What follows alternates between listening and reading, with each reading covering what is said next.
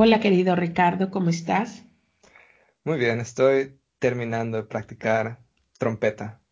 ¿Qué tal? Ay, qué rico. Mis Hoy- vecinos, mis vecinos no se han quejado todavía, así que creo que Bueno. lo contaré como victoria. Pero no es hora de siesta. No, no lo es. No lo es, pero aún así creo que tener un vecino tocando un instrumento de, de viento en la lotería de vecinos tal vez no es lo mejor que te puede tocar, pero soy bastante prudente, creo. Y todas las noches ensayas. No, la verdad es que tenemos la ventaja de que la oficina en la que estamos trabajando está en un edificio de casi puras oficinas y preguntamos, un compañero de trabajo que Ajá. eh, creo que platiqué aquí, que le dieron un saxofón y está practicando una canción de Noche de Navidad. paz. Sí. Así es, y yo estoy practicando con él ahora para hacer un dúo, un dúo terrible de Noche de Paz. Y nos dijeron que podíamos practicar ahí, entonces ahí ya está mucho más cómodo poder tocar sin te- estar pensando que voy a estar molestando a alguien con mi, con mis vibraciones de sí. eh, principiante de trompeta. No, sí. de- de- es que aunque tocaras ya como un virtuoso, sí está un poco. Depende, ¿no? Si, si te gusta la música, si no estás escribiendo un libro, si no estás este, durmiendo una siesta, pues es lindo oír música. Pero si no, no. Y también me dijiste cuando nos conectamos hace ratito que estabas continuando Sí. eh, el- el- este proyecto de tejer una bufanda y que estabas Sí. tejiendo ahorita. Sí, eh, no pensé que fuéramos a hablar de eso del podcast, pero me gusta hablar de estar Qué mala soy. O sea, lo digo porque me llena de orgullo. Yo ni en un millón de años, mira, cuando una, un botón de una blusa se cae, tiro la blusa o la regalo. Pero en hilar una aguja, no, no, no, jamás. Ahora tejer se me hace un poder así como que sobrehumano, ¿no? Todas las vueltas y las cosas que tienes que hacer, se me hace así física cuántica, horriblemente difícil. Me impacta que, que lo, lo estés haciendo y sé que hay muchos personajes políticos y economistas que tejen precisamente para dejar la mente eh, así calmada, eh, enfocada, se dedican a, a darle las vueltas a los estambres y eso, y eso los, los ayuda muchísimo a, a enfocar la mente. Entonces, Sí, este, yo la pantalla mucho. como, hace como tres años, la verdad siempre tuve mucha curiosidad y estando ahorita en un lugar de clima frío, pues es mucho más común que la gente aprenda a tejer, ¿no? La verdad es que creo que en mi entorno en, en Mérida no conocía a mucha gente que tejiera, ¿no? Creo que, o sea, costurar y punto de cruz y eso, claro que sí, pero tejer en sí, creo que no. Creo que mi, mi chichi hacía o hace eh, crochet, que es, no sé cuál, no, no me preguntes cuál es la diferencia. Uf, Y- Es más como un encaje tejido. Ajá, sí, y, y pues tenía curiosidad y y entré, revisé en internet y encontré una, hay una página que se llama Meetup, como encuentros, que es para diferentes grupos ponen las actividades culturales que, que hacen, ¿no? Entonces, si quieres ir a, a tener un tándem de idiomas o si quieres ir a juntarte a platicar sobre películas o algo así, y vi que había uno sobre eh, tejer. Y fui, era un grupo de era yo el único hombre en el grupo y sin mí el promedio de edad era como de 70 años. Todos, todas señoras alemanas expertas en tejer y llegué yo total principiante sin idea. Pero ya me Y imagino, ¿no? Todo así, todo el mexicano ya jovencito, todo con su bola de estambre, me encanta. estaban muy, muy confundidas, pero muy en, en unos segundos ya me, me integraron al grupo y fui, pensé que era una buena oportunidad porque iban a ir a una zona un poco más alejada a visitar por primera, primera vez una tienda de, de productos para, para tejer. Entonces aproveché y dije, bueno, voy a estar con un grupo de personas que hacen esto muy seguido y alguien me va a poder guiar sobre qué, qué puedo comprar de principiante. Y ahí me, me coachearon sobre qué, qué estambre, qué agujas, me ayudaron a hacer la, la primera parte, que es como poner el estambre en tus agujas. Y ya, y fui un par de, ¿no?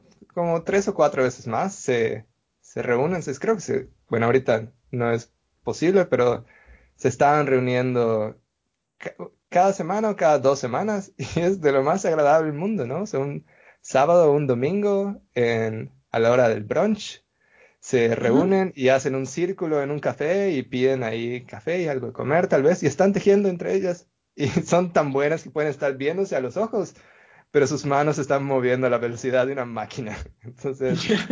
Eh, ya me imagino. claro, están intercambiando tips y todo, y pues lo más básico lo puedo hacer yo, pero si me confundo o hago un error o se desliza el estambre y se pierde, no sé cómo arreglarlo. Y tener una serie de expertos ahí les podía nada más, les pasaba mis, mis agujas y ellas arreglaban todo y me enseñaban qué, era lo que había hecho, pero me explicaban en, alemán y rápido. Eh, Imagínate todo lo que estás exponiendo a tu cerebro, o sea, que te estén dando instrucciones de tejido, cómo eh, quitar nudos, cómo, mm, no sé, me muero. Y además en alemán, no, no, no, no, o sea, olvídate. Pero...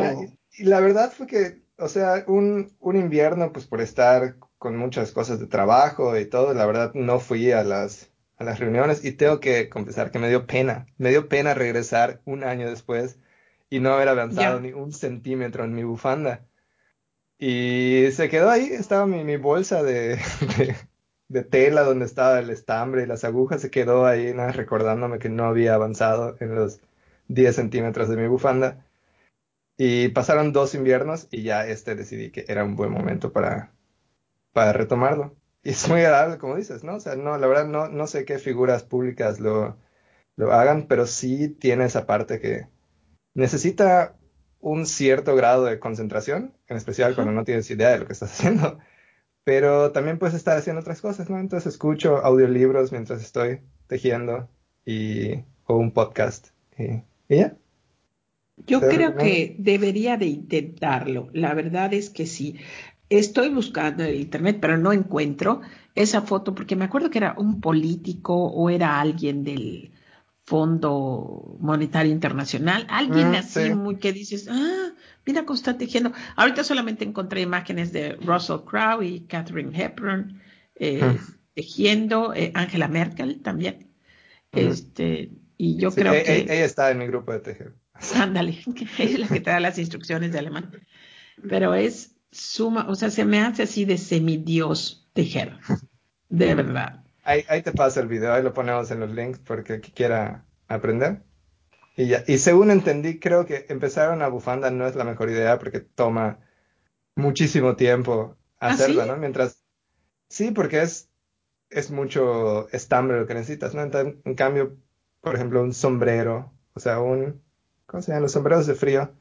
Pues en, es un inglés patrón, le dicen un tuk. Un tuk. En, en, canadiense le dicen tuk. En canadiense, sí, sí. Eh, y, y, o sea, es más, es un patrón un poco más complicado, tienes que estar prestando atención en algunas cosas, pero requiere mucho menos estambre. O sea, yo por ahorita ya estaría a punto de terminar en, al menos en cuántos centímetros de estambre, ya estaría por acabar un tuk, pero llevo como 20 centímetros de una bufanda nada más. Eres un estuche de monerías, de verdad. Este, me, tienes impactada con todas las, cosas y las sorpresas este, que, haces. Qué padre. Ahorita eh, les acabo de mandar al chat de WhatsApp que tenemos nosotros tres, que las fotografías, para que vean qué hermosas están, las fotografías de las galletas que está haciendo mi amiga Carolina. Carolina, que escucha, Padrecito Empresarial. Te mando muchos besos, amiga. Eh, vive en Tenerife, en las Islas Canarias, España. Y hace 11 años, ella, en una conversación que estábamos teniendo por, por Facebook, me decía que ya, o sea, ya no estaba trabajando y que necesitaba como ocuparse y que estaba un poco deprimida y que estaba harta de la situación de España, etcétera. Y le dije, ¿por qué no, no comienzas a hacer galletas? Y comenzamos una comunicación donde yo hacía tutorial en Facebook acerca de las galletas. Finalmente pasaron unos meses y en noviembre de hace 10 años eh, me dijo, voy a ir eh, para, bueno, yo le invité y me dijo, sí voy, para que vea la producción en la tienda. Y qué padre. Es, es, una cosa que siempre cuento de Carolina. Ella es una artista y es una chévere, pueden ver las galletas, qué hermosas están. Eh, que llegó, estuvo creo que dos o tres días trabajando con las chicas y me dijo, ya lo entendí. Y a otra persona le hubiera eh, costado, no, me voy a quedar tres meses, ¿no?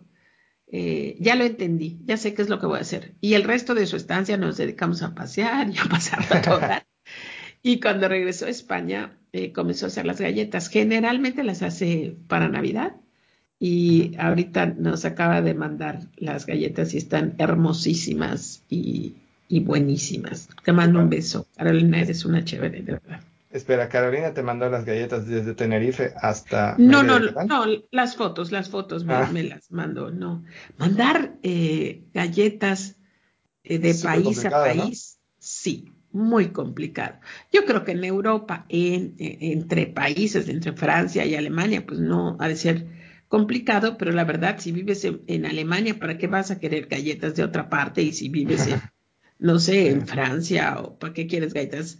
Eh, de Hungría, o sea, son, es tan buena la panadería en todos los países allá, que francamente no, no estaría yo extrañando nada. Estás ahorita comiendo todas las galletitas alemanas y el, ¿cómo se llama? El Stollen, el pan ese que tiene un relleno como de mazapán. No, eh, sí, así es. Ahorita te digo, creo que sí es Stollen. Precisamente de eso estaba hablando ayer con unos eh, amigos. A ver, es Stollen, es correcto. Stollen y normalmente relleno de mazapán. Sí. Sí es. O sea, lo, conocí con mi suegra, el, pan, que obviamente cuando pruebas algo por primera vez que no es familiar, dices, ah, no estoy segura, pero, después le agarras cariño.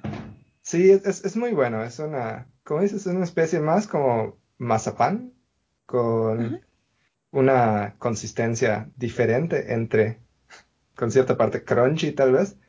Y, pero es muy bueno, se lo preparan, es como el pip navideño de por aquí. exactamente.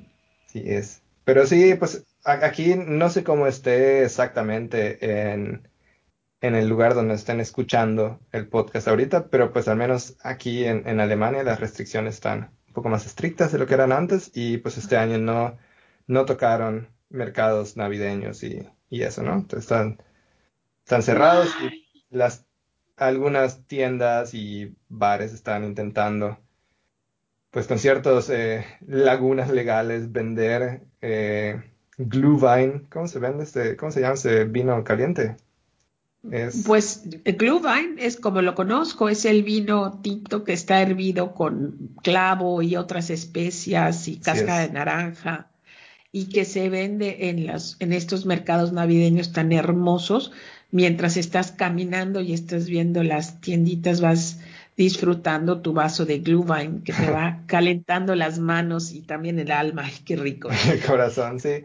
Entonces, pues las tiendas están intentando, pues, primero tener un ingreso en lo que no habían tenido nada en estas, en estas fechas. Y pues igual ayuda un poco el espíritu navideño si ves que al menos las, algunas tiendas tienen sus ventanas abiertas y puedes pasar y comprar tu Glühwein y seguir caminando. Ya, es, lo, es lo que hay. cosa? Es lo que hay, pero es, eh, es solamente una pausa, es solamente un momento. no va a ser así por el final de los tiempos. Así es, hay que eh, aprovechar para tejer. Sí, pero fíjate, yo súper, súper criticona yo, ¿no? De la gente. Qué barbaridad, no entiende. Y yo misma hace 15 días estaba preguntándole a Carla, nuestra directora. Le digo, bueno, ¿qué vamos a hacer para celebrar? ¿Cómo nos vamos a juntar? Porque como si de veras fuera una necesidad, ¿no? ¿Y cómo vamos a hacer para, si vamos a dividir a los de, los de la fábrica y otros de las tiendas? Y cuando sale nuestro gobernador aquí en Yucatán diciendo, por favor, empresas, no hagan de posadas, no hagan fiestas, porque este solamente va a ser que se que, el contagio esté tremendo en enero y en febrero. Entonces como que ya me calmé y dije, bueno, esos, eh, eh, esos recursos que se iban a ir para, para fiesta, mejor se van. Para, igual para los, los colaboradores, ¿no? Pero no en, en, una fiesta y en esa necesidad de hacer que, que la verdad inconscientemente como que tiras para allá. Como que no, hay que hacer, pero... Sí, pero de cierto modo, Maru, creo que las restricciones que se ponen de manera legal, por así decir, hacen que ese tipo de interacciones sea mucho más fácil, ¿no? Porque pues está esta realidad que está impactando a todos y creo que sí hay la qué tanto se debe de cuidar la gente se deja a criterio personal. Se vuelve un poco más complicado que tener que justificar por qué no quieres ir a una fiesta cuando es algo que estás cuidando por, por tu salud, ¿no? Entonces creo que está muy bien de iniciativas. Entiendo que se siente restrictivo, y, pero creo que ayuda a que pues, la gente que quisiera abstenerse de esas, de esas fiestas o esas reuniones por motivos de salud, pues no se vea forzada a estar encontrando, a tener que educar sobre sus opiniones a todas las personas que le están invitando a fiestas, ¿no? Bueno, Ricardo, toda esta plática de, hacer o no hacer las cosas eh, me, trae este tema que, que hablamos hace tiempo que, que queríamos tocar, que es la comunicación eh, en las empresas, ¿no? Porque yo te hablaba, ¿no? Yo quería hacer una, una posada para mi empresa, pero la verdad es que uno piensa, bueno, ¿y a quién le preguntaste que si quieren hacer posada o no quieren hacer posada? Y eso, y esas son las, las partes de, de la comunicación. Y era algo que te quería yo comentar porque ahora acabo de terminar dos grupos de iniciadores, mis dos primeros grupos en, Zoom, y hablamos en, al resumen del curso siempre, eh, pues hablamos de todas las cosas que hemos aprendido y una de las cosas que siempre sobresale al final es la importancia de comunicar, comunicarnos con nuestros colaboradores. Y se me hizo un tema tan interesante que pensé que debíamos de tocarlo en Padrecito. Eh, porque esto de la comunicación es tan extenso y siempre lo comparo con los problemas que a veces hay en una pareja, que es por de verdad, porque a veces ella o él quiere que se haga algo o piensa que se debe hacer algo, pero no se habla, eh, no se comunica. Y luego hay como resentimientos, ¿no? Es que no se dio cuenta, es que lo debió de ver, es que como no se fijó. Sí. Y esto pasa muchas veces en, las empresas, o sea, igualito, ¿no? Eh, los, los jefes que pues tienen una idea de lo que, del camino que quieren llevar, de las cosas que quieren conseguir, pero no las comparten. En, en, una idea así de, esta es mi idea, es brillante, creo que es obvia, creo que todo el mundo se va a dar cuenta de lo que quiero hacer y evidentemente eso pues no ocurre o ocurre tal vez con las personas más allegadas al líder, pero no necesariamente que esta comunicación permee para toda la compañía. Claro. Y pues, o, sí. Maru también el, el, opuesto a veces, así como a veces creemos que todos entienden lo que se debe comunicar, la dirección que estamos yendo. Igual las personas en liderazgo creen que el resto del equipo no se da cuenta cuando hay cosas que están pasando mal en el entorno de la empresa, ¿no? Dices, o sea, no, no es necesario comunicar eso, no hay, no hay por qué.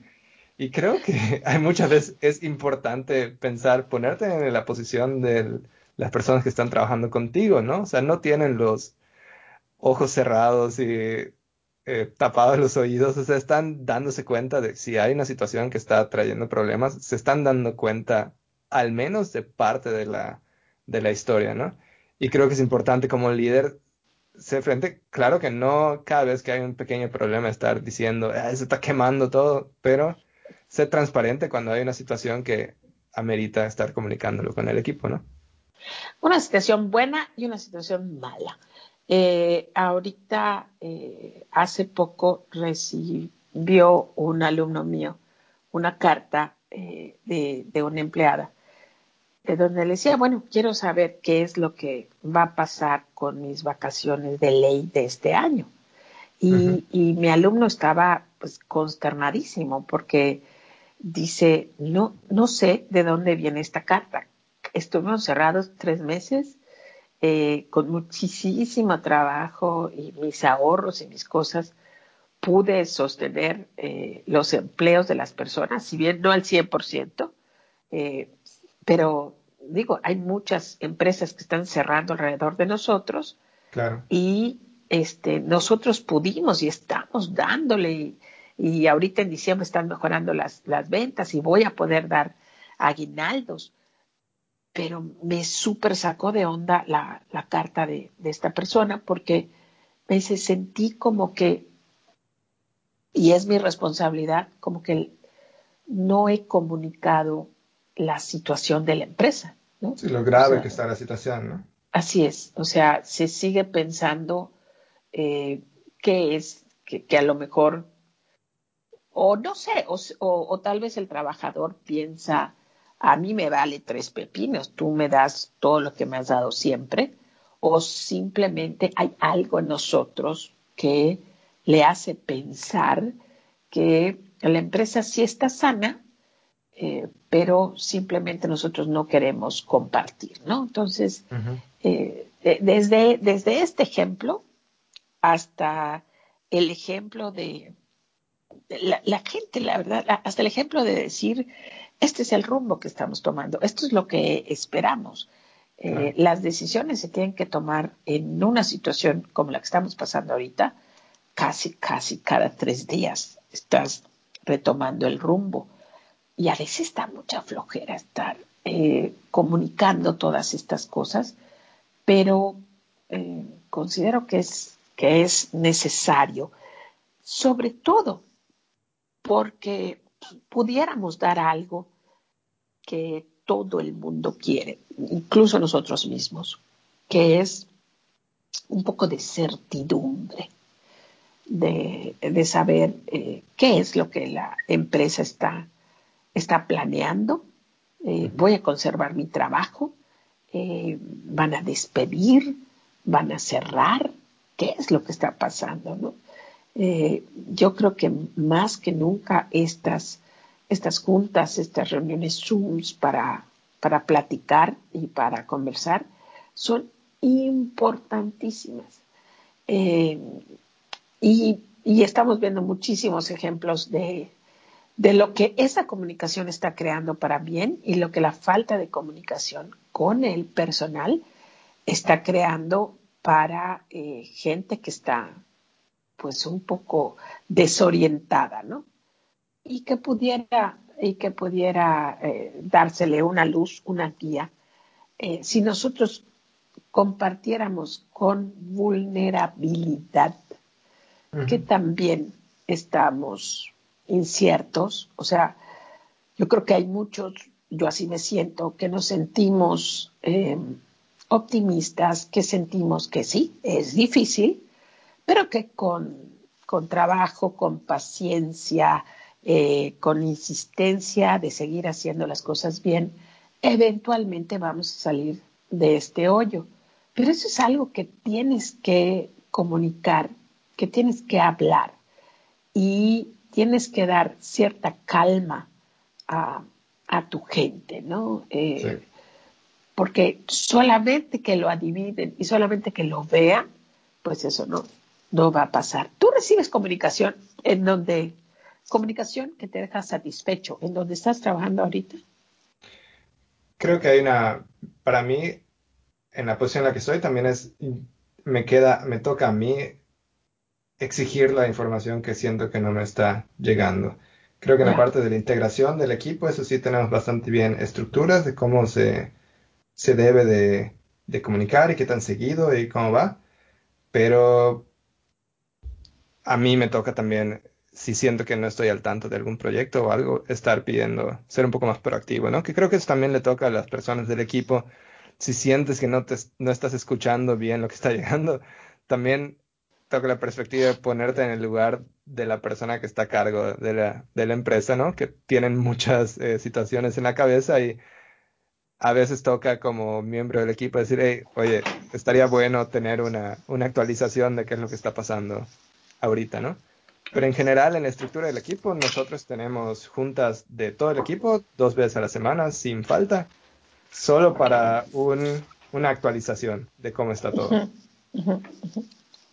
Yo creo que lo que acabas de decir es muy importante. Se poco en el entorno, cuando menos mexicano, tal vez sea mundial, pero no sé, el que siempre la dependencia de los colaboradores del líder, lo cual es natural, ¿sí? O sea que el líder nos debe de comunicar, pero yo creo, yo, yo sería muy feliz si hubiera cierta proactividad, proactividad o, al, o iniciativa, odio la palabra, no sé por qué la estoy diciendo, pero de decir, Eso te iba a decir. sí, oigan, eh, pero sería más proactividad. Estamos, ¿qué es lo que va a pasar? Nos pueden dar un, una luz. Ahorita que cuando nos ah, cuando vimos que ya habíamos juntado los aguinaldos completos de todos, y digo completos porque pues fue un año donde no trabajamos completo, ¿no? Hubo muchos meses cerrados, etcétera. Y, me decía Carla, eh, ya, ya estamos bien, ya, ya pudimos juntar los aguinaldos completos de todo el staff. Y le digo, díselos ahora. Y me decía, se los voy a decir, pero más adelante. Y le decía yo, no, ahora, porque yo no quiero tener a las personas pensando, ¿me van a dar? ¿No me van a dar? Si necesito hacer algunos pagos. O sea, lo más posible. Tal vez no le vayamos a dar el, el, dinero ahorita porque es un dinero que está proyectado y que sí va a entrar, pero que la gente sepa, para que la gente pueda tomar decisiones. Y, muchas veces en, el liderazgo o, en la parte de jefatura eh, no se quieren compartir cosas, pero yo creo firmemente que mientras más cosas compartas, más cosas digas, y sobre todo los números, o sea, están entrando, está saliendo, estos son los compromisos. A nuestro pobre staff lo tenemos atosigado porque les decimos, oigan, estamos vendiendo bien y la verdad, diciembre es una maravilla de, chulada, de, de ventas, sobre todo, yo creo que para todos, pero las galletas siempre, siempre ha sido un, tema buenísimo para nosotros y sigue siendo. Eh, pero les decimos, oigan, ya entró este pedido, oigan, ya entró esto, oigan, vamos a alcanzar los señal, pero también les decimos, todavía estamos con, con un déficit de tantos miles de pesos de impuestos, porque toda este es, este es algo que esperemos que diciembre nos ayude, ¿no? Hay mucha reestructuración en todas las empresas, pero mal haríamos en pensar que nuestros colaboradores se deben de dar cuenta o lo deben de notar solos o este, pues es que no, no tengo por qué estar eh, comunicando esto. Creo que es súper necesario estar comunicando todo. Eh, yo cuento, ya hasta me da pena muchísimo, porque no sé si esto ya lo conté aquí. Entonces, le voy a pedir a nuestro productor que me avise si ya oyó esta historia. Eh, la primera vez que mis colaboradoras se dieron cuenta del, de cuánto era lo que pagamos nosotros de luz, eh, que llegó el recibo a la, tienda, a la tienda, eran los primeros años de cookies, y yo estaba cocinando y estaba ahora sí con las manos en la masa, revolviendo una masa de galleta, no me acuerdo qué sabor, y en eso tocaron a la puerta de atrás y la chica abrió y me dijo, aquí está el recibo de la Comisión Federal de Electricidad. Y acto seguido lo puso con una de esas tachuelitas en un corcho donde poníamos las notas. y yo le pregunté, eh, ¿de cuánto es el recibo? Y ella se alzó de hombros y me dijo, pues, no sé, no lo vi y siguió su camino, ¿no? Y yo me indigné muchísimo porque pensé, no le interesa cuánto pagamos de luz. Es de lo que más tenemos que pagar. Ajá, y entonces no le interesa lo que, lo que pagamos de luz. Y después inmediatamente pensé, ¿y por qué le va a interesar? Si ella no la paga. Ella no paga la luz, no le debe de preocupar. Si ella viene, trabaja y cumple con sus horarios y hace un buen trabajo, yo le voy a pagar a ella. Pero ¿cuánto gasto yo de luz o de renta o de impuestos? ¿Qué le importa? Y entonces fue en ese momento, eh, sin yo saber que era el mito del emprendedor, Gerber, Collins, nadie, dije, ajá, lo único que tus colaboradores están viendo, porque es fácil comunicar, es cuánto dinero entra a la caja. Eso sí lo ven, porque ellos participan en la cobranza, están viendo las cosas, están haciendo galletas, ven que se acaba y estamos vendiendo, pero no tienen ni idea de cuánto sale. Y en ese momento, o sea, con las manos así metidas en la batidora, se me ocurrió todo esto. Y entonces le dije, oye, este, fulanita, no seas mala, yo no puedo agarrar el recibo porque lo voy a manchar. Dime cuánto es. Y regresó al corcho, agarró el recibo y me dijo, ¡ah! son nueve mil pesos o no sé cuántos miles de pesos eran, ¿no? Y la gente que estaba alrededor de mí, pues volteó a ver asustada, porque obviamente, pues en sus casas y en mi casa pagamos muy, muy poquito comparado con eso, ¿no? Y más si era hace 23 años. ¿Cómo? ¿Cómo tanto? Y entonces comenzó la conversación de cuánto costaba la luz y por qué a veces había una histeria porque no se eh, habíamos cerrado bien el refrigerador o se nos olvidó apagar el aire acondicionado toda la noche o las luces encendidas o la cafetera eh, que no se está usando está encendida. Y como que eso volvió a la gente más consciente en cuanto a la electricidad.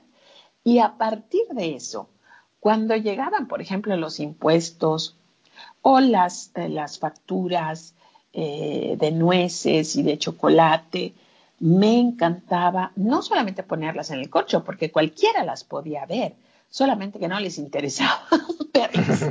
Entonces, yo comencé a comentar.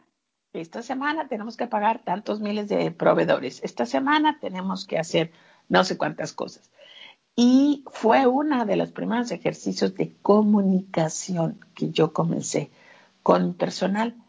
Y cuando yo comencé a dar iniciadores, eh, los primeros años, yo hablaba de estos ejercicios y me acuerdo que había muchos estudiantes que me decían, pero yo, ¿por qué tengo que compartir eso con mi equipo?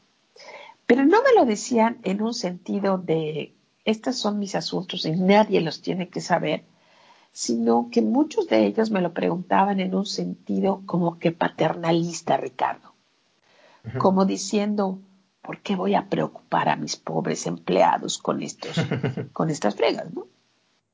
Y eh, la verdad es que la verdad os hará libre, dijo Jesús, y creo que tenía mucha razón, porque la gente se empieza a enterar y empieza a ser mucho más consciente de lo que es un negocio.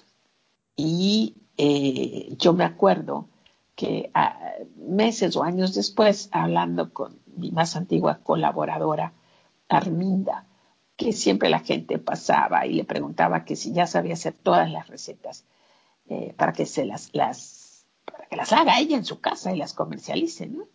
Y ella decía, no, yo este, no sé ninguna receta, mentía ella.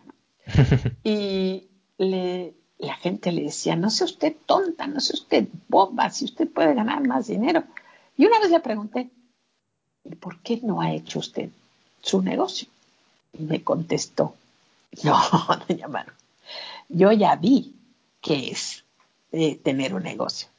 Ya, ya sé lo de las rentas, los impuestos, la comisión, los empleados, el seguro social. Esto no. Yo estoy muy contenta aquí recibiendo mi salario, me tratan bien, gano bien, está cerca de mi casa.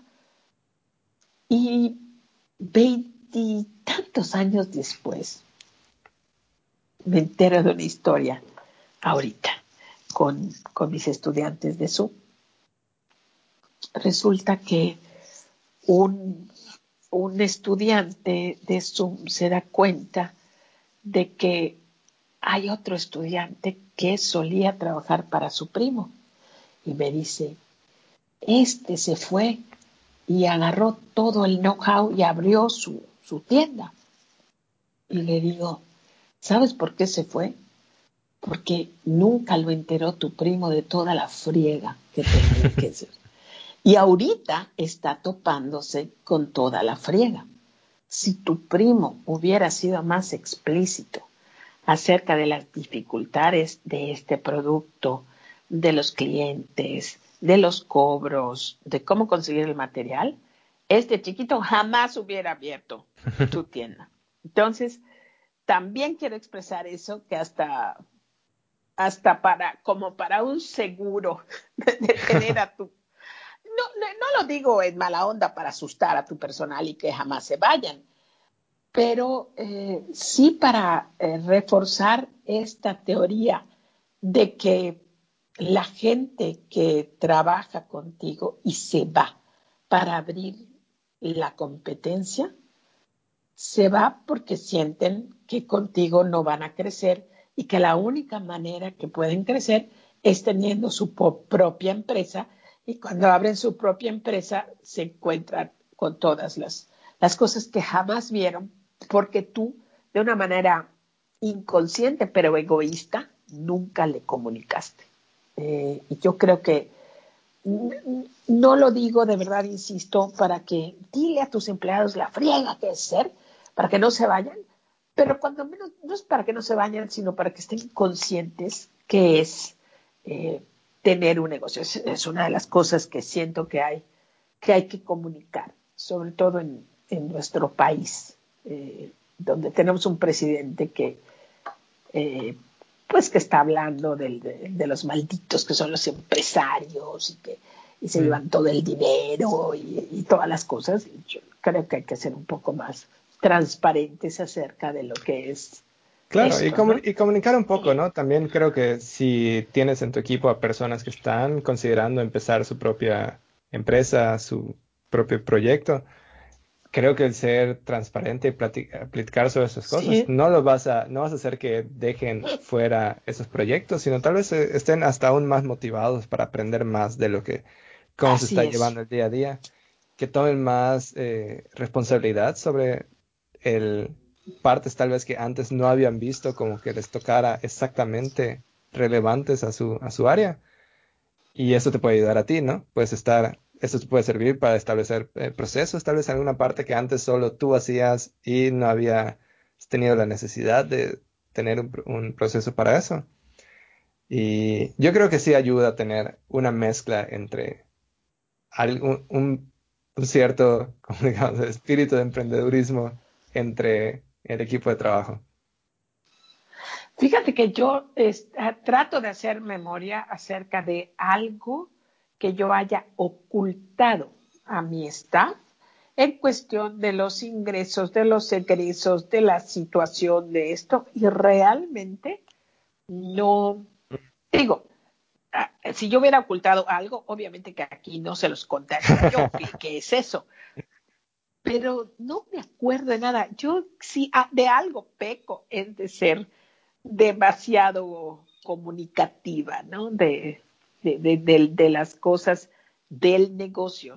¿no? ando molestando a la gente con mi vida privada en el negocio, pero sí de, la estructura. Siempre he conversado de que cuando íbamos a entrar a esta tienda departamental, a tener nuestra tienda, junte a todo el staff. Oigan, vamos a hacer esto y esto representa un, buen ingreso para nosotros. Me acuerdo que ese año subimos un promedio del 30% el salario de todos los colaboradores. Me acuerdo y me asusto. 30% es un chorro. Y en el momento en que ese ciclo se terminó, también nos contamos y les dijimos, oigan, eh, ya no vamos a seguir por esto y por esto y por esto. A todos.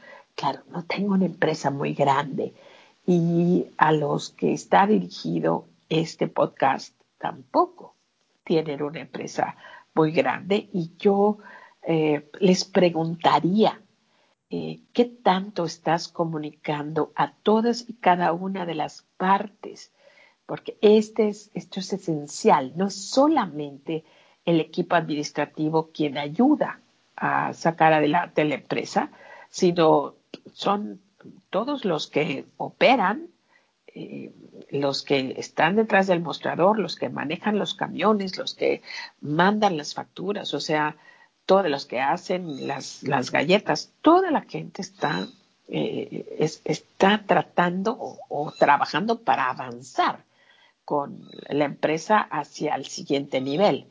Pero un equipo que no sabe cuál es la dirección o no sabe cuáles son los resultados que esperas, eh, muy difícilmente te va a llegar allá. Otro de los ejemplos, no queriéndome alargar, pero eh, sí, sí queriendo compartir esto. Cuando nosotros eh, tenemos a los líderes en las tiendas y tenemos ventas que son días eh, buenos, como son los de Navidad, como son los del 14 de febrero, las vísperas del Día de la Madre y todo eso. Las tiendas, cada líder en la tienda se pone una meta y esas, las ventas que van pasando hora por hora, se van compartiendo con el staff que está vendiendo. Entonces, se van haciendo cortes de caja y se les va diciendo, ya llegamos a 500 y después ya llegamos a 800. Y esto, esta comunicación, este saber cómo están yendo las ventas, eh, la sube, yo te puedo decir, como un 20, 30% más de lo que fueran si solamente seguimos el flujo natural de la buena venta. Como que ya cada uno de las de los vendedores con intención comienza a trabajar porque quieren, les reta el, el, número, les reta el objetivo. Y eso tiene que ver todo con la comunicación. Si nosotros llegáramos y dijeran, tú ponte a vender y tú, a ti no te interesa cuánto vamos a meter en la tienda, yo creo que no sería el mismo efecto, ¿no? Como que haces a los, a los chicos y a la gente cómplices en esta, en esta meta, en este triunfo que quieres para tu empresa. Ustedes me pueden decir, ay, sí, eso pasa con las galletas, pero estoy segura de que pasa con absolutamente todos los servicios y todos los productos. ¿Qué quieres para tu empresa? ¿Cuál es el rumbo que quieres tomar? ¿Qué quieres para tus colaboradores? Descríbelo, qué salarios te gustaría darles, qué prestaciones de ensueño quisieras compartir, eh, cómo ves el futuro físico de las instalaciones que tienes. Eh, todo eso ayuda a la gente a acompañarte de una manera más efectiva que si solamente está en tu mente y en tus deseos y después te empiezas a poner triste o frustrado porque la gente no te entiende pues cómo te va a entender si tú no comunicas. Y este era el mensaje al final del año que yo quería eh, dejar de una manera insistente. Eh, tómate el tiempo para hablar y para comunicar las cosas con tu equipo. Así es. Maru. Ricardo, nos, hablamos la próxima. la próxima. Hasta luego.